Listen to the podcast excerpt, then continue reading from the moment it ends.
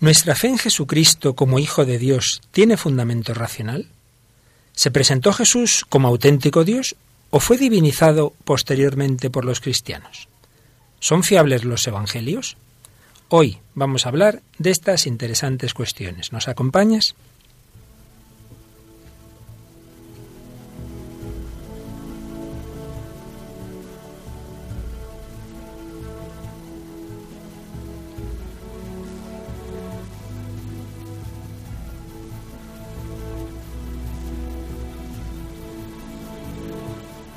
Comienza El hombre de hoy y Dios.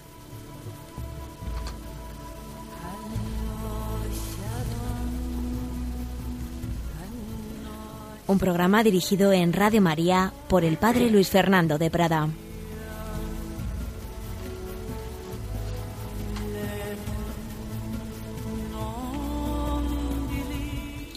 Un cordial saludo, queridos amigos. Bienvenidos a esta nueva edición del hombre de hoy y Dios, este programa en el que queremos desde el corazón del hombre contemporáneo buscar a Dios, buscar la respuesta a nuestras grandes preguntas e inquietudes que todos los hombres tenemos.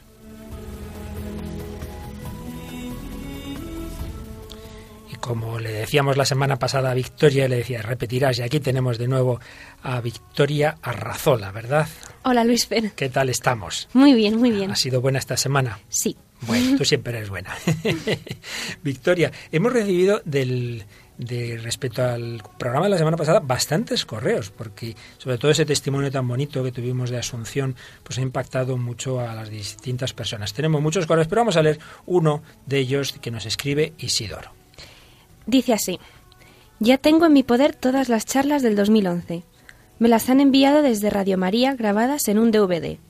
Es una gozada poder escuchar las que no había podido oír y rumiar a mis anchas cualquiera de ellas y en cualquier momento.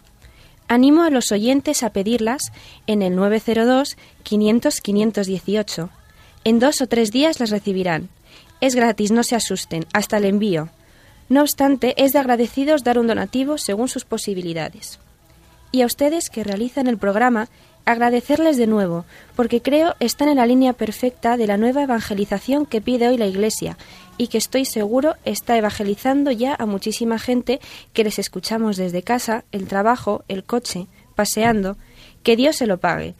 ¿Por qué habremos perdido esta expresión tan cristiana? No hay otro pagador mejor.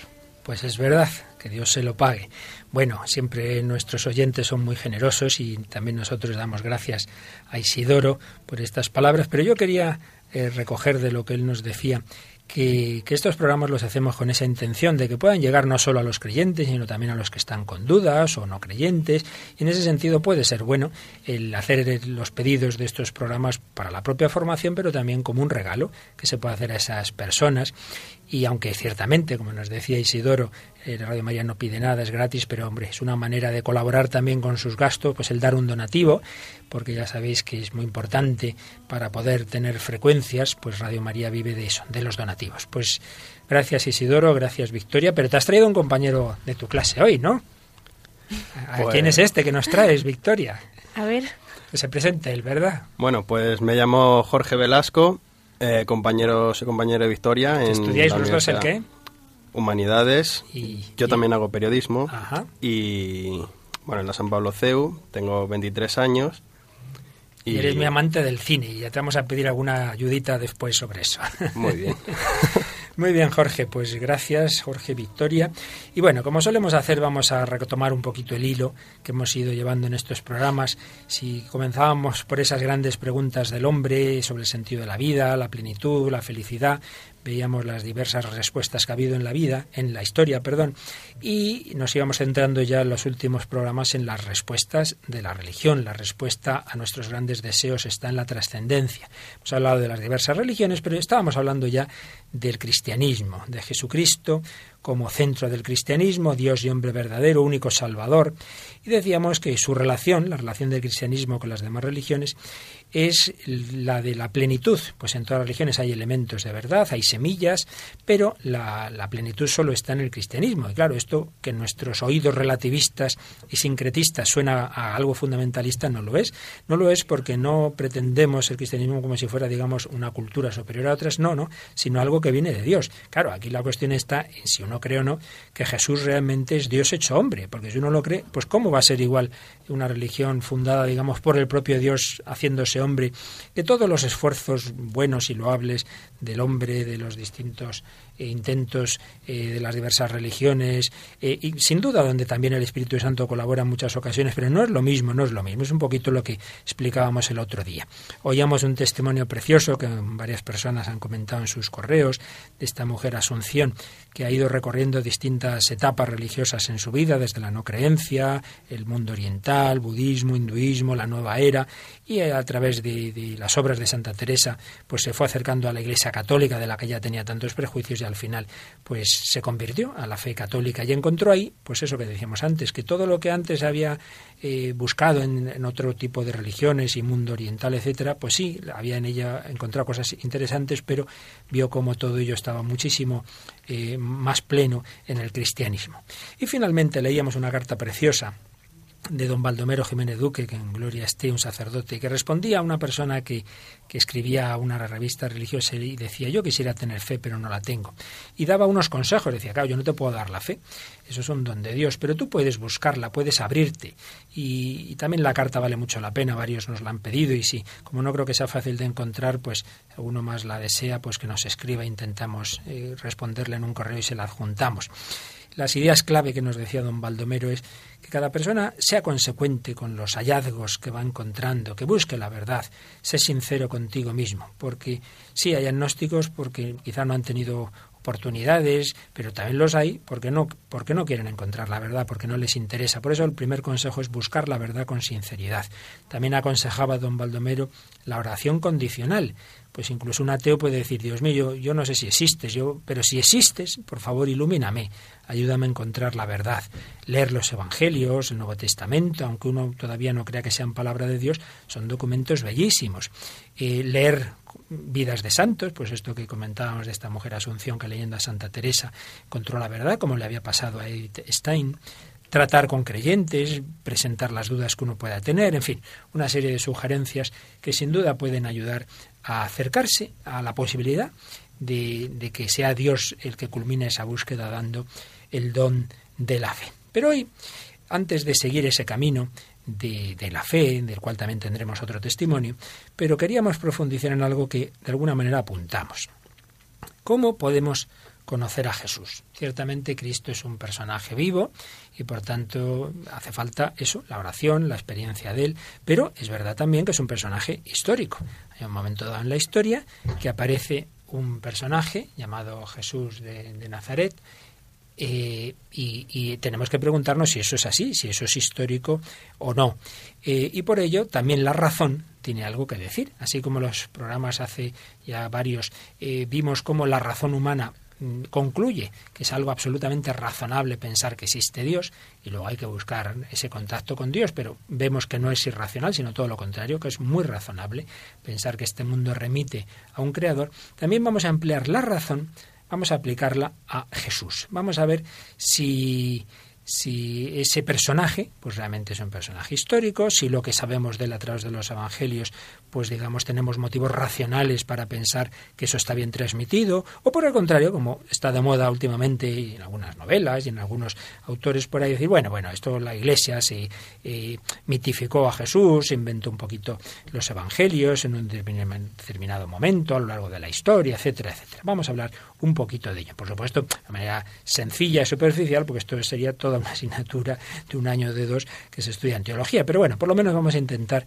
dar algunas La razón ante Jesucristo. Y lo primero que tenemos que decir es que Jesús, claro que es un personaje eh, histórico, un personaje histórico, porque eh, aquí vemos ya una diferencia muy importante con, otro tipo de religiones, digamos, de tipo mitológico.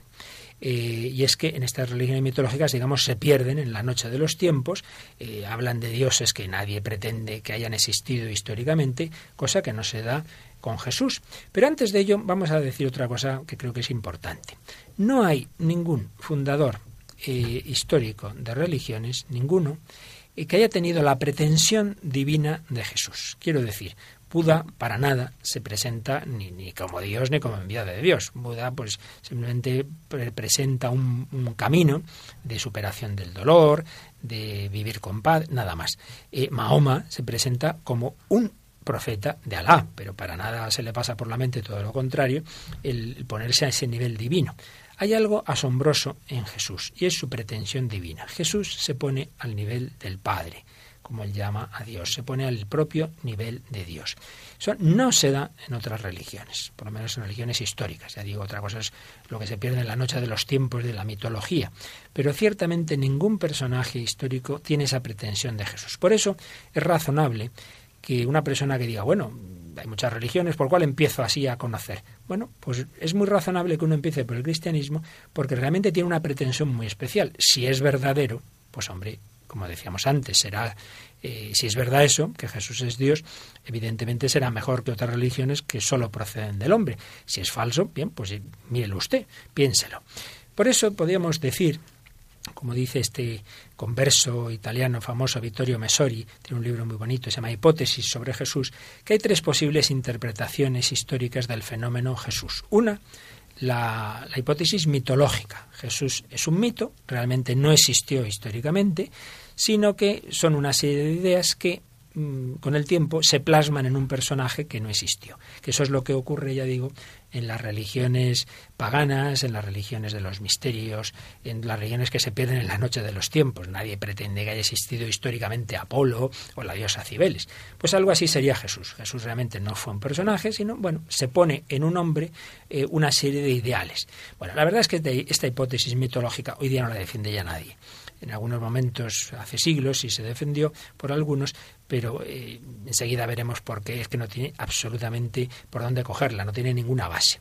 Hay una segunda hipótesis, la hipótesis, digamos, crítica o liberal, que dice, sí, sí, Jesús existió, es verdad, existió el hombre Jesús de Nazaret, pero él no se presentó como Dios, sino que luego con el tiempo, con el tiempo, sus discípulos lo divinizaron, algo así como pasado con, con Buda.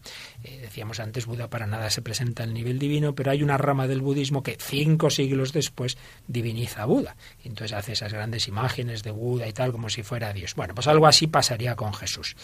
Esta hipótesis tiene otra una pequeña variante, que es, bueno, sí, es verdad, Jesús se llamó a sí mismo Hijo de Dios, pero en un sentido, digamos, místico, simbólico, no, no que fuera Dios, Dios como el Padre. Segunda hipótesis, pues, la, la crítica o liberal. Y tercera, pues la cristiana. Jesús se presentó como hijo de Dios, no fue un invento de sus discípulos. Y ese presentarse al nivel de Dios, que por supuesto lo hizo progresivamente, no el primer día, pero poco a poco fue mostrando que, él no era un mero hombre, eso es lo que le vale precisamente la condena a muerte.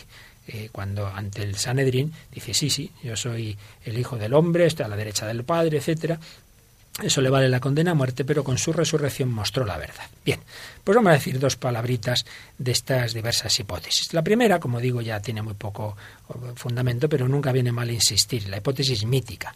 Si comparamos el cristianismo con cualquier religión pagana en las que no hay ningún dato histórico, el cristianismo surge en coordenadas históricas perfectamente conocidas. Y hay que decir otra cosa importante, y es que eh, hay fuentes, hay fuentes no cristianas, que nos hablan de Jesús. Podríamos recordar varias, pero por ejemplo, el gran historiador romano Tácito, eh, en, una obra famosa, en los, los, Anales de la historia de Roma, escrita entre el 115 y el 117, eh, está hablando del, del emperador Nerón y dice lo siguiente, Jorge.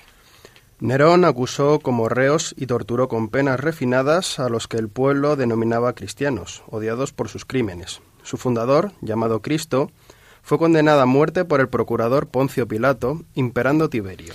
Fijaos qué importante, una fuente de información hostil a los cristianos, lo que de ninguna manera discute es el origen histórico del cristianismo en un señor llamado Cristo, condenado a muerte por el procurador Poncio Pilato, que por cierto no hace mucho apareció eh, un resto arqueológico, una, tableta, digamos, en un lugar de, Palestina, donde se habla del procurador Poncio Pilato. Y el texto de Tácito también habla del imperio de Tiberio. Como vemos, está situando cronológicamente a Jesús en las coordenadas lo mismo que mm, tenemos que sabíamos por los evangelios, el emperador Tiberio, el procurador Poncio Pilato. Y es una fuente hostil, una fuente no cristiana. Pero también pasa lo mismo con los judíos. Hay diversas fuentes judías, varias muy hostiles, muy contrarias al cristianismo, pero luego hay una, el gran historiador Flavio Josefo, que en sus antigüedades, sin tener una actitud eh, de, hostilidad, pero sin ser cristiano, tiene un famoso texto que se ha discutido mucho, tiene diversas versiones, parece que hay una versión donde probablemente hubo una, una interpolación de algún cristiano, pero vamos a leer la versión que según los historiadores es la más fiable, sin esas posibles interpolaciones, la versión de Flavio Josefo, el gran historiador eh, judío, que escribe lo siguiente. En aquella época vivía un sabio de nombre Jesús. Su conducta era buena y era apreciado por su virtud. Fueron numerosos los que se hicieron discípulos suyos, entre los judíos y otras naciones. Pilato lo condenó a ser crucificado y morir, pero los que se habían hecho discípulos suyos se pusieron a seguir sus enseñanzas. Ellos contaron que se les había aparecido tres días después de su crucifixión y que estaba vivo y que era el Mesías del que los profetas habían contado tantas maravillas. Muy bien, pues como veis en este testimonio, claro, Flavio Josefo no es cristiano, no dice que eso haya sido verdad, que haya resucitado, dice que sus discípulos contaron que se les había aparecido y que era el Mesías. Bueno, pues es una manera objetiva de un historiador no cristiano de contar las cosas. Hubo un sabio de nombre Jesús, apreciado por su virtud, muchos se hicieron discípulos suyos, Pilato lo condenó a ser crucificado y morir, y sus discípulos dicen que resucitó.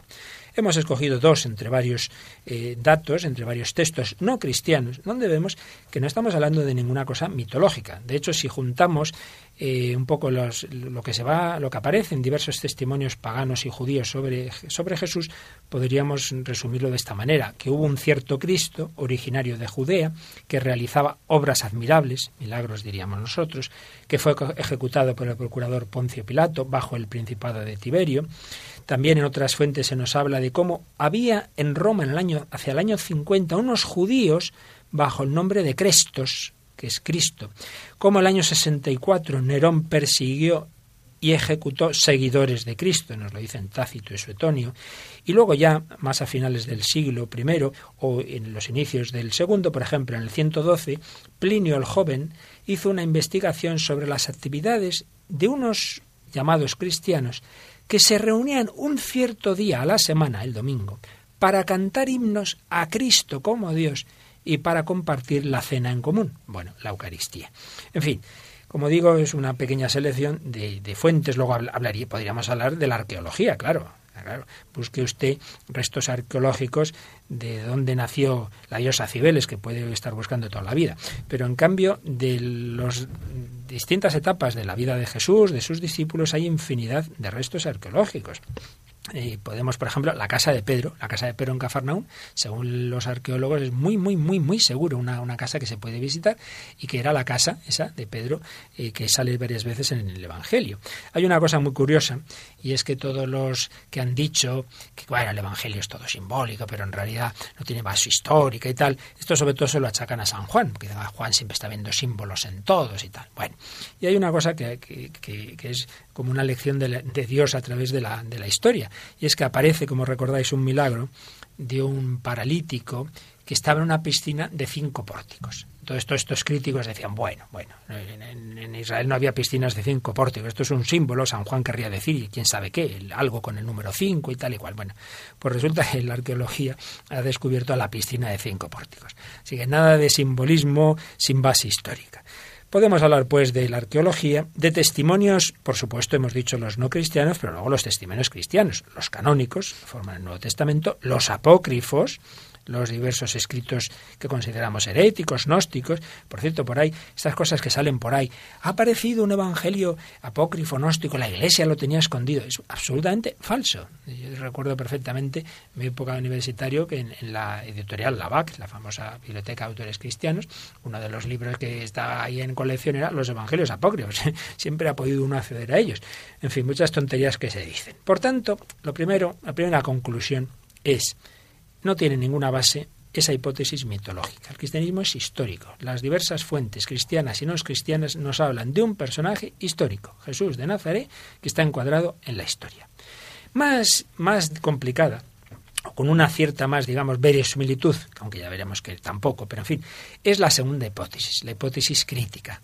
Jesucristo sí es un personaje histórico, pero él no se presentó a sí mismo como Dios. Lo que pasa es que los evangelios escribieron mucho después y ya con el tiempo, pues claro, ya sabe usted lo que pasa con el tiempo, ¿no? Como en los pueblos. Yo recuerdo cierto pueblo que una vez, oiga, ha habido un accidente, que, no sé cuántos heridos, muertos y tal, nada, ni, ni, ni muertos ni casi heridos, pero en fin, las cosas se van contando uno a otro y ya cuando llega el décimo, ¿verdad? Se había todo eh, multiplicado por diez.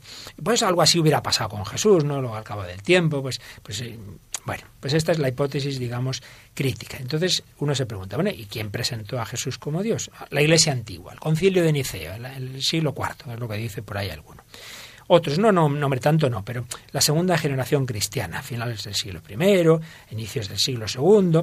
Otros, no, no, fueron los propios apóstoles, ¿no? Los doce y sobre todo San Pablo, San Pablo. Bien hipótesis 1, 2 y 3 y finalmente la cuarta no, no, fue el propio Jesús. Y claro, aquí lo primero que tenemos que ver es, vamos a ver, en el Nuevo Testamento aparece claramente afirmada la divinidad de Cristo. Jorge y Victoria pues han buscado aquí unos cuantos textos donde aparece clarísimo que sí. Hay uno muy famoso, muy importante, que nos dice que trae San Pablo en su carta a los filipenses. Tiene una especial importancia porque según los especialistas, esto no lo escribe, este texto que vamos a leer ahora, no lo escribe San Pablo, sino que lo recoge. Era seguramente un himno que se cantaba eh, y se rezaba en las Eucaristías, en las oraciones de los cristianos, pero San Pablo lo recoge. Está San Pablo diciéndole a los de Filipense, tened entre vosotros los mismos sentimientos que Cristo. Y entonces cita lo que seguramente, como digo, es un texto anterior a él el cual, siendo condición de condición divina, no retuvo ávidamente el ser igual a Dios, sino que se despojó de sí mismo tomando condición de siervo, haciéndose semejante a los hombres y apareciendo en su porte como hombre, y se humilló a sí mismo, obedeciendo hasta la muerte y muerte de cruz, por lo cual Dios le exaltó y le otorgó el nombre que está sobre todo nombre, para que al nombre de Jesús toda rodilla se doble en los cielos en la tierra y en los abismos, y toda lengua confiese que Cristo Jesús es Señor para gloria de Dios Padre. Pues como vemos es un texto clarísimo, el nombre, sobre todo nombre, solo puede ser el nombre de Dios, no faltaría más. Jesús es llamado Señor, que era la palabra con la que los judíos eh, denominaban a Yahvé para no mencionar la palabra Yahvé. Pero si queréis otro texto muy claro de San Pablo a los romanos está diciendo cómo humanamente Jesús procede del pueblo de Israel, de los patriarcas, y entonces dice, los patriarcas. De los cuales también procede Cristo según la carne, el cual está por encima de todas las cosas, Dios bendito por los siglos. Es la carta a los romanos, capítulo 9, versículo 5. Humanamente, Cristo es hombre, procede de los patriarcas, pero Cristo es Dios bendito por los siglos. Absolutamente explícito. Y si nos vamos a los evangelios, pues es muy importante, por ejemplo, el final del primer evangelio, el, evangelio de, de San Mateo. Ahí Jesús, antes de ascender a los cielos, les dice a los apóstoles. Me ha sido dado todo poder en el cielo y en la tierra. Id pues y haced discípulos a todas las gentes, bautizándolas en el nombre del Padre y del Hijo y del Espíritu Santo, y enseñándoles a guardar todo lo que yo os he mandado. Y he aquí que yo estoy con vosotros todos los días hasta el final del mundo. Como veis, un texto impresionante, donde aparece la Trinidad, bautizándolas en el nombre del Padre y del Hijo y del Espíritu Santo. Y yo estoy con vosotros todos los días, como decía Yahvé a Moisés. Y finalmente podríamos, digo finalmente por escoger, porque podemos estar aquí 15 horas seguidas leyendo textos sobre la divinidad de Cristo en el Nuevo Testamento, pero quizá el más claro es el Evangelio de San Juan, ese prólogo tan impresionante que se lee el día de Navidad. En el principio existía la palabra y la palabra estaba con Dios, y la palabra era Dios. Eh, y luego dice, y la palabra se hizo carne y acampó entre nosotros. Pues bien, esa palabra que se hizo carne esa palabra que se hizo carne, nos ha dicho en el versículo primero, estaba con Dios y era Dios. Estaba con Dios, y ahí Dios se refiere al Padre, y era Dios. La propia palabra es Dios. Y se hizo carne y acampó entre nosotros. Ese es el principio del Evangelio eh, de, San Juan. Pero en el final, hacia el final, eh, este Evangelio termina con la confesión de Santo Tomás, el discípulo que dudó. Y cuando ya Jesús resucitado se le aparece, Santo Tomás se postra ante él y le dice, Señor mío y Dios mío. Bien, hemos escogido algunos textos del Nuevo Testamento donde vemos clarísimamente que desde luego en el Nuevo Testamento aparece eh, esa, fe de los cristianos en Jesús como Dios, pero bueno, tenemos que ver si eso realmente, como decíamos, es que se lo han inventado esos discípulos o viene de Jesús. Pero al menos que nos quede claro que en el Nuevo Testamento aparece esa divinidad de Cristo. Pero en fin, antes de seguir, como esto es un, un tema un poco arduo, conviene que hagamos un poquito de descanso. Y lo vamos a hacer con la ayuda de Jorge, que hoy nos quiere comentar algo de una película que precisamente eh, viene bien en este sentido que en este programa buscamos, de grandes preguntas, grandes eh, respuestas, que buscamos esas grandes preguntas. ¿Qué película se trata? Pues te traigo El árbol de la vida, una película de 2011 de Terence Malick, que bueno, la estuve viendo el otro día y me llamó mucho la atención eh, cómo, bueno, el argumento trata de una familia de los años 50 norteamericana que ha perdido un hijo, entonces eh, se empieza a hacer preguntas. Le hace preguntas a Dios de por qué ha ocurrido eh, esto, ¿no? Entonces el director eh, empieza a plantear unos temas muy importantes, ¿no? Como el sufrimiento, el mal en el mundo, cómo se puede afrontar el dolor partiendo desde la fe, y, pero no solo eso, sino, sino que también nos puede hablar, nos habla del milagro de la vida, contemplar las maravillas, la confianza que se puede tener en un hermano, un padre que te educa de forma muy severa y entonces pues te puede decepcionar en algunos casos, preguntas que se le, se le lanza al Señor y muchas veces eh, no se encuentra respuesta directa. Entonces, eh, viene muy bien eh, darse cuenta porque el director ofrece, bueno, nos propone un ejercicio que es igual que la fe ir descubriendo poco a poco esas respuestas a las preguntas que él, que él va dando, ¿no?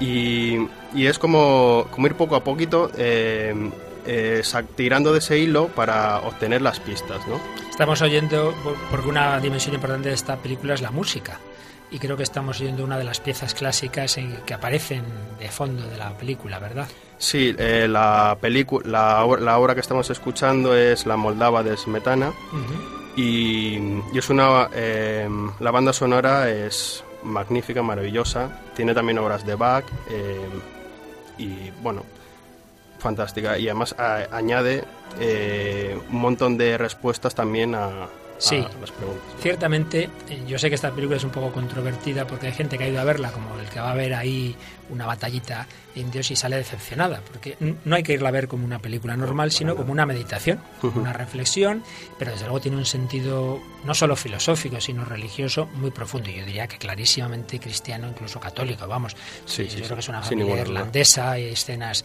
en la iglesia de, de confirmación, de funeral, en fin, no vamos a decir más porque todavía se puede ver en las salas, y, pero yo sí que creo que vale la pena, pero eso, conviene ir a ella, eh, digamos, con unas claves de interpretación y vale la pena en esta línea de lo que estamos diciendo. Vamos a escuchar un poquito esa banda sonora de la película.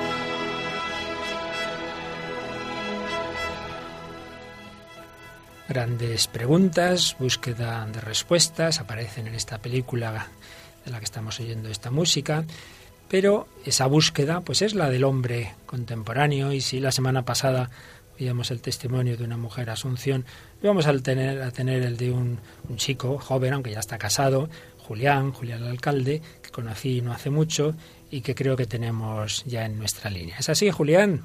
Hola, ¿qué tal? Muy buenas, Julián, ¿qué tal vamos? Fernando, ¿qué tal? Muy bien. Tú llevas una agencia que organiza peregrinaciones, ¿verdad? Sí, mira, desde hace un añito. Un añito estás metido en esas tierras santas y santuarios marianos. Y Polonia, etcétera. exactamente, sí. Estupendo, pero yo sé que tú no has estado siempre en la iglesia, porque cuando nos conocimos nos contaste unas cuantas cosas que, aunque sea así un poco resumidamente, seguro que ayudarán a nuestros oyentes. Tú, tú partes de una situación de, de incluso de hostilidad a la iglesia, ¿verdad? Eh, pues sí, la verdad, mira, yo he estado hasta los 22 años, 21 años más o menos, eh, contrario a la iglesia. O sea, yo era un enemigo más de la iglesia, como Ajá. hay eh, tantos ahora, ¿no?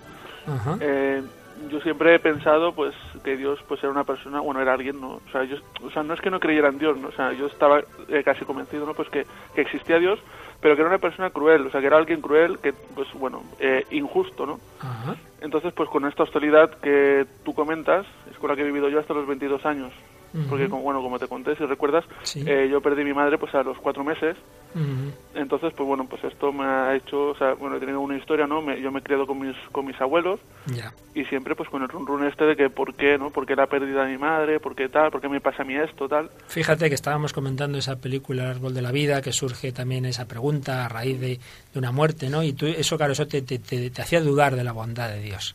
Sí, exacto. Yo era algo que claro que toda la gente hablaba pues de un Dios misericordioso, un Dios bueno y tal, y eso a mí no me cuadraba, ¿no? Porque podía permitir, eh, o sea, cómo me podía permitir a mí esta injusticia en mi vida, ¿no? Que qué había hecho yo y tal, pues y esto pues la verdad pues que me ha tenido toda mi vuelta así, o sea, toda mi vida pues eh, en la búsqueda, ¿no? O sea, buscando un poco el sentido de la vida, ¿no? El por qué estamos aquí, para qué vivimos, si estamos solamente destinados, dijéramos, a sufrir, a sufrir, a sufrir, y ya está, ¿no? Entonces, pues para eso mejor no vivir.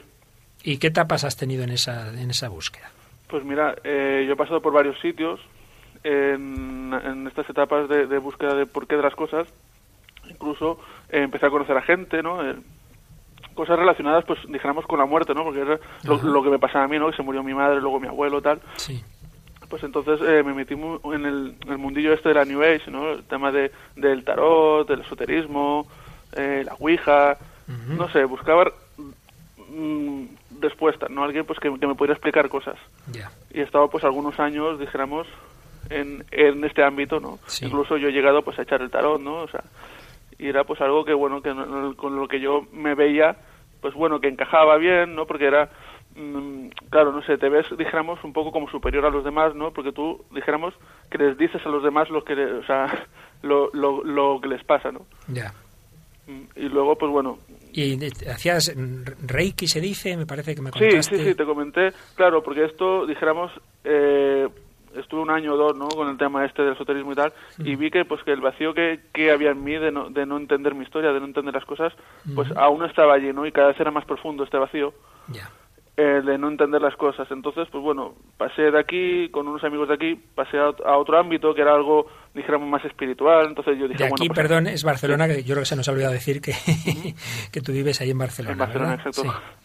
Y entonces de- decías que pasaste a otro ámbito más espiritual. Más espiritual, sí. Yo pensé, digo, bueno, pues este va a ser el camino, aquí voy a encontrar todas las respuestas, porque esto es algo más, más espiritual, más filosófico, ¿no? Es el reiki, Hmm. es eh, la sanación, es todo más, más hippie, ¿no? O sea, es un ambiente más y tal. Pero igualmente veía que al cabo de los años, incluso yo llegué a hacer, a dar clases de reiki, bueno, a hacer reiki y tal, eh, pero vi que, no sé, que el, el vacío este, o sea, la- las explicaciones que yo buscaba eh, de mi vida, pues seguían sin, sin aparecer, ¿no? Sí.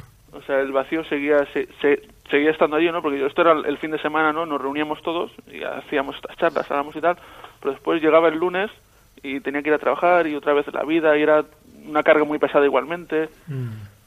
Mm, seguía todo igual, o sea, no... Mhm. Tampoco encontré, dijéramos, las explicaciones en el Reiki, Ya. en todas estas actividades. ¿Y, ¿Y qué pasó para que te acercaras a otro tipo de...? Pues eh, mira, yo te lo explico así sencillamente. Mira, simplemente eh, pasé de todo esto, o sea, del, del- del no entender, el no entender las cosas. Bueno, claro, es que todo esto lleva un proceso un pelín más largo, ¿no? Claro. O sea, el todo el tema este de criarme sin madre, luego vivir con mis abuelos, luego mi padre se volvió a casar y volverme a ir con él. O sea, todo esto, eh, el arrancarme de una familia a otra, tal, eh, pues todo esto fue lo que me provocó el, vacío este, ¿no? El sinsentido, que bueno, pues una forma también de, de ahogarlo, dijéramos un poco, aparte del de, el reiki y todo esto, pues era salir de fiesta, ¿no? Las drogas, el alcohol, y yo veía pues que estas nuevas terapias que hacía yo pues no, no o sea no, no me quitaban no de, de, del salir de fiesta todos los fines de semana el alcohol y tal y nada y un verano vine de Ibiza también ya por por última vez eh, bueno fui de, de Ibiza pues bueno ya se sabe no ahí a salir de pues eso por la noche no también drogas alcohol y tal. Y vine volví a Barcelona destrozado eh, hecho polvo también perdido o sea el norte perdido ya no sabía ni, ni por dónde andaba y tal. Y me invitaron, bueno, fui a un bar donde estaba yo muchas veces, bueno, donde conocía a esta gente y tal, a tomarme unas copas y allí pues conocí a un grupo de chicos y me invitaron a, a unas charlas, a unas catequesis eh, para adultos. Entonces, bueno, como ya no tenía ya nada, mm, nada que perder, digo, bueno, pues otra, o sea, igual que paso por el tarot, paso por el reiki, digo, pues voy a pasar por aquí, a ver qué me cuentan, ¿no? Y me dijeron algo que no se me olvidará nunca, ¿no? O sea, yo llegué allí, me senté y lo primero que escuché es, eh, Dios te ama, ¿sabes? y te ama profundamente. Y eso fue algo a mí, pues que, uf, no sé, algo que no me habían dicho nunca, ¿no? Ujú. Entonces, mira, fue algo que dijéramos de golpe, o sea, el vacío que yo tenía se llenó de golpe, ¿no? O sea, mm, descansé. Ese día me dijeron que, pues eso, ¿no? Que Dios me amaba tal como era, que no tenía que hacer ningún esfuerzo, que no tenía mm, que ser otra persona, ¿no? Que no tenía que ser mejor que nadie, que Dios, pues en mi debilidad, Él estaba allí, ¿no? Y que donde yo no me quería, donde yo me detestaba, pues Él me, eh, me amaba allí. Entonces, pues bueno, ya te digo, esto es algo que, que me hizo descansar muchísimo, ¿no? La, la, la mochila que yo, que yo llevaba encima. Claro. Y esta, bueno, pues esta es más o menos, dijéramos, mi historia resumida. Ahí en esa, en esa palabra, Dios te ama en tu debilidad, cuando habías tocado fondo, cuando venías hecho polvo de Ibiza, con la droga, con el alcohol, y en un bar, Dios se sirve de, de esas circunstancias, es realmente impresionante. Entonces tú empiezas un, un camino, entras en la iglesia, a mí me contaste una cosa muy bonita que, que te recuerdo, y es que quisiste ir al funeral de Juan Pablo II, ¿por qué? Sí, porque yo, por ejemplo, como te decía, no, no es que no creía en Dios, eh, sino que yo estaba en contra de Dios, ¿sabes? En contra de la Iglesia, en contra del Papa. Y había una cosa a mí que me daba mucha rabia, que era pues cuando veía, por ejemplo, a Juan Pablo II en los encuentros que hacía con tantos jóvenes, ¿sabes? Pues yo estaba eh, con mis abuelos, porque me había vuelto a ir a, eh, a vivir con mis abuelos Sí. y mi abuela pues bueno es no es nada creyente y nada pero bueno le hacía gracia pues en el telediario pues ver el papa con todos los jóvenes y tal y me acuerdo yo que una vez o más de una vez le, le dije al papa digo pues sí digo pues a mí nunca me verás ahí contigo ¿sabes? digo yo voy a resistir y al, y, al, y al año siguiente pues mira entré en, en, en la iglesia Sí. y justo pues falleció el Santo Padre y no sé, me sentí pues eh, como en la obligación, entre comillas, de coger un vuelo, irme a Roma e ir a los funerales del, del, del Papa, bueno, ir a las vísperas primero, luego ir al funeral y bueno, pues Y fue algo que me pues, quedó grabado. Pues sí que estoy contigo, aunque haya sido al final, ¿verdad? Y tú ya empiezas a caminar en la iglesia, Exacto. eh, vas dando pasos concretamente en el camino neocatecumenal y en otras realidades de la iglesia, etcétera. ¿Tú ahora cómo compararías, Julián? Bueno, te casas, ¿cómo compararías lo que tú ahora vives en, en tu corazón, en tu vida ordinaria, con estos años anteriores sin, sin Cristo? Sí, pues eh, yo te digo una cosa que eh, yo he vivido, dijéramos, durante siempre, pues, pues bueno, con mis complejos, ¿no? Con mis debilidades, con un sufrimiento muy grande, pensando que toda la vida era un sufrimiento, ¿no? Eh, pero he descubierto, desde que estoy en la iglesia, que hay algo mucho peor que el sufrimiento, ¿no? Que es el sufrimiento sin sentido. O sea, eso es, es lo más terrible, ¿no? Que es como estaba yo. Entonces la iglesia, dijéramos, me ha dado eh, es- este sentido al sufrimiento, ¿no? Que es muy importante. Que el sufrimiento veas por qué, por qué sufre, por qué lo tienes, por qué, de qué te viene. O sea, darle un sentido y ver también, sobre todo, muy importante es una esperanza. También.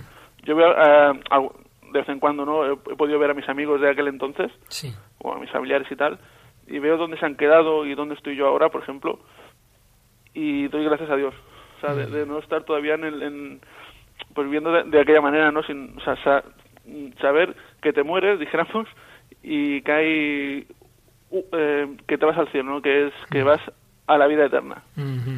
Y de esa etapa que tuviste, digamos, intermedia, de cierto espiritualismo, eh, eh, bueno, pues algunas cosas buenas verías. Me acuerdo que me contaste también, y creo que sería interesante que nos lo contaras aquí, pues lo que te pasó cuando volviste a una sesión de Reiki, lo que les dijiste a, aquellas personas. sí, bueno, eso, claro, estuve viendo durante un tiempo, entonces, bueno, pues ahí en, eh, eh, nosotros nos reuníamos en una casa, ¿no? En una masía, en la montaña, pues hablábamos y tal, hacíamos terapias de estas que llaman terapias de choque, de catarsis y de historias, donde cada uno pues explicaba sus historias y tal. Entonces yo al, cabo del tiempo, una vez ya dijéramos que hice la catequesis para adulto, que entré en la iglesia eh, y tal, pues decidí otra vez volver a ir a esta masía donde hacíamos reiki y tal.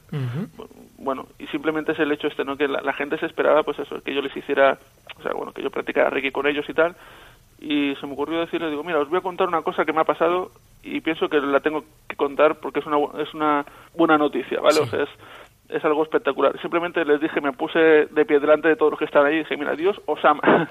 dije, digo, y os ama profundamente. Y bueno, les expliqué un poco mi experiencia, les expliqué pues esto, ¿no? Que, que hay un Dios que es maravilloso, que te quiere donde tú no te quieres.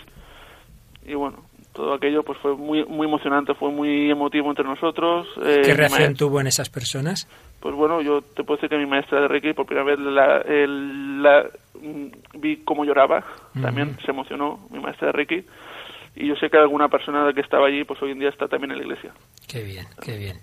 Estupendo, Julián. Nos encantaría que nos contara más cosas, pero bueno, por lo menos nos has dejado esas pinceladas preciosas de cómo se te manifestó, se te reveló el amor personal de Dios precisamente en tu debilidad, en tu pecado, y cómo has encontrado esa plenitud, esas respuestas en Cristo, ¿verdad? Y en la iglesia, esa iglesia a la que antes odiabas y a la que atacabas. y es mi casa ahora mismo. Y ahora es tu casa, oye, estupendo. Pues muchísimas gracias y seguimos muy unidos en el Señor y en la Virgen María. Un fuerte abrazo. un abrazo, la paz.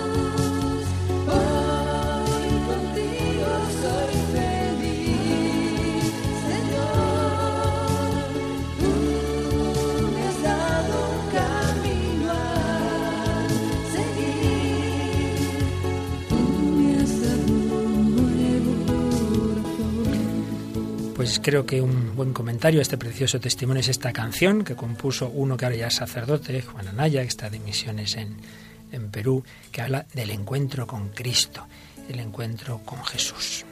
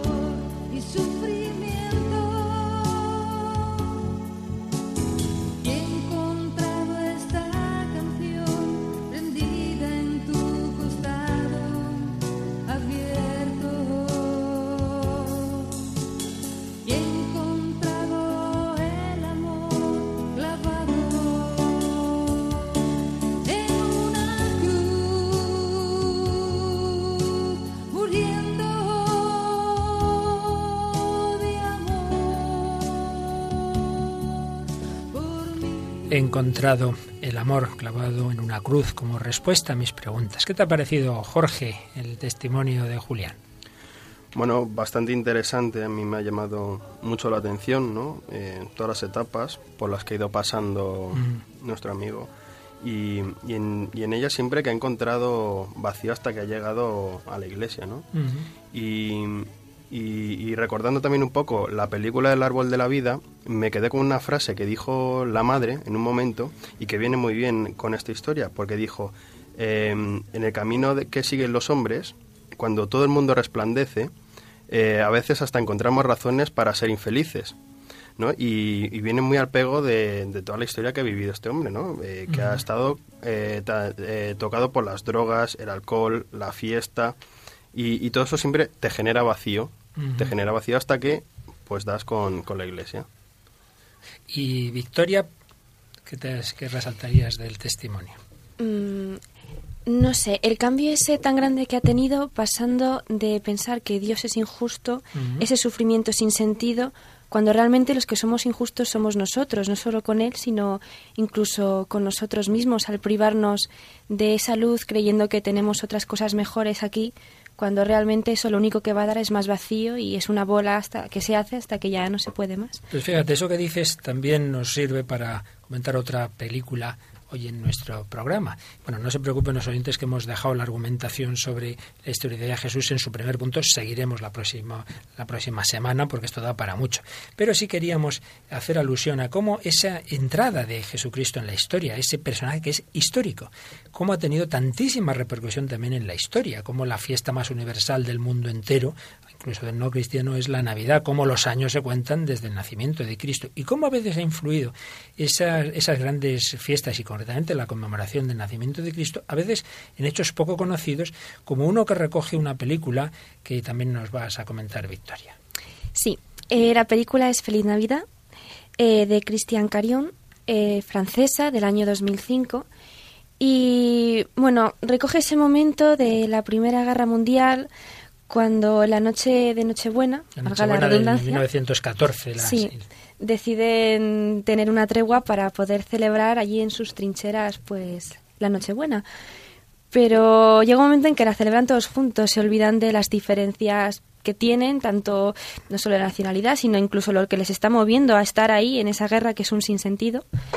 Y es Dios quien les mueve, quien les une, que, quien, les, quien está ahí para mm, hacer que se olviden de todo ello y volver al amor y no sé. Es, un ejemplo precioso de cómo ese nacimiento de Cristo tuvo una repercusión histórica que dicen los conocedores del caso que si no hubieran cortado los mandos lo que estaba ocurriendo, que era eso, cómo se salieron de las trincheras, se pusieron a mm. hablar alemanes, franceses, británicos, se intercambiaron regalos, claro, se empezaron a conocer que si eso hubiera, esa tregua hubiera durado unos días más, acaba la Primera Guerra Mundial, porque eran incapaces de matarse personas que se estaban conociendo, que jugaron un partido de fútbol, realmente impresionante. Pero vamos a escuchar ese momento en que se empiezan a cantar los villancicos de una trinchera y de otra y luego deciden hacer la tregua.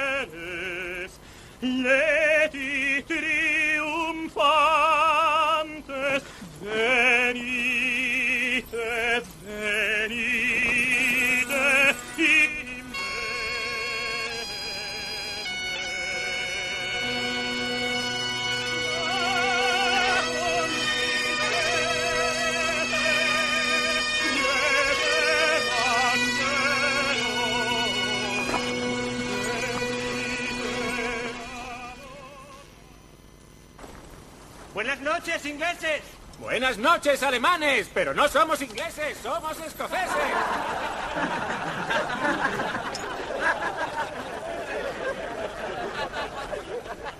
Bueno, ha sido muy bonito, pero ya está bien.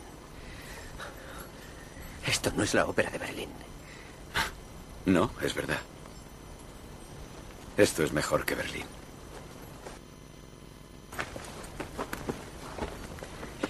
Buenas noches. Celebro que haya venido. No quería ser menos. Estupendo.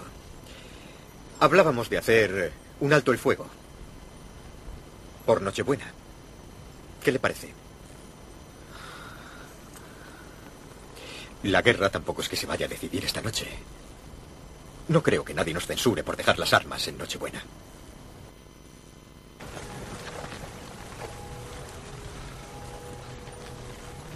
In nomine Patri, et Filii, et Spiritus Sancti. Amén. Amén. Pues realmente impresionante este hecho histórico y que ojalá un día pues toda la humanidad reconozca en Cristo ese Salvador y de ahí vendrá la paz. Y se nos va yendo el programa, pero no queríamos hacerlo sin, sin oír algo que precisamente ha sido una conmemoración de ese hecho histórico que nos lo explica Jorge. Sí, es la, la unión también de, de los bandos, que sobre todo es eh, en el momento de la, de la Eucaristía, ¿no? de la misa, que la, que la da en latín eh, un sacerdote que iba por el bando británico. Por Pero dices ahora algo que se ha hecho en el aniversario de este hecho. No, no, no, en el momento de la tregua. Ah. Pero ahora, Sí. eh, con el aniversario de, Ah. de este hecho, Ah. eh, se hizo un himno, que es el que estamos escuchando de fondo, si no me equivoco. Sí. Y, y que rememora ese momento de fraternidad de, que se celebró en, en aquellos momentos, ¿no? Y, que es, muy emotivo porque, porque se vuelve a recordar cómo eh, eh, con la unión y con la unión sobre todo eh, poniendo a Cristo en el centro se casi se pudo evitar una guerra, ¿no? Ya. Ahí sí, como comentabas, hubo una misa en, en aquel momento, en latín. Hmm. Asistieron esas tres nacionalidades, la alemana, la francesa y la británica, y ahora se ha recordado ese hecho y se ha interpretado esta canción. Pues vamos a acabar nuestro programa escuchando esta, este precioso himno y pidiendo al Señor que todos lleguemos a reconocer en Cristo nuestro Salvador, que será el que nos dará la paz.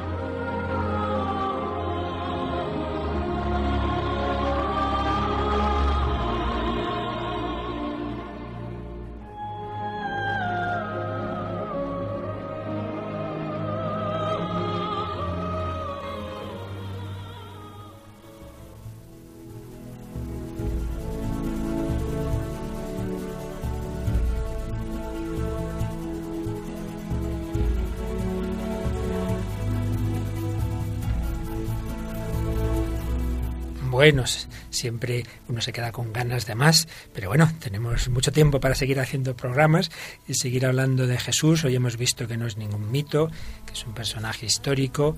Hemos tenido ese testimonio del encuentro personal con él y ese testimonio colectivo, histórico, de lo que ocurrió en esa Navidad de la Primera Guerra Mundial, pero seguiremos hablando de Jesús. Muchas gracias, Jorge. Jorge Velasco, estudiante de Periodismo y Humanidades, amante del cine, que nos ha ayudado hoy y te volveremos a tener aquí, seguro, ¿verdad que sí, Jorge? Seguro. Muchas gracias a ti, Luis Fer. Y gracias de nuevo a Victoria, que por segunda semana consecutiva nos acompaña. Gracias, Luis Y dinos, recuérdanos ese correo al que nuestros oyentes tan amables nos escriben muchas cosas que nos pueden ayudar. Bien, el correo es el siguiente. El hombre de hoy y Dios arroba radiomaria.es. Repito, el hombre de hoy y Dios, doble Y, hoy y Dios, arroba radiomaria.es. Y como nos recordaba un oyente al principio, pueden pedir este programa, otros de Radio María, pueden eh, ser una buena obra de apostolado y de, de hacer donativos a la radio, llamando al teléfono 902 500 518. 902 500 518. Pues gracias Victoria, Victoria Razola, Jorge Velasco. Hoy hemos vuelto a tener a David en el control, nuestro querido ayudante becario con el que empezamos este programa, que ha tenido unas semanas que no podía estar. Y gracias a ellos, gracias a todos vosotros, queridos oyentes. Y nada, quien nos habla el Padre Luis Fernández de Prada, os desea que sigáis buscando esa plenitud de la verdad, del amor, que se llama Jesucristo. Hasta el próximo programa, si Dios quiere.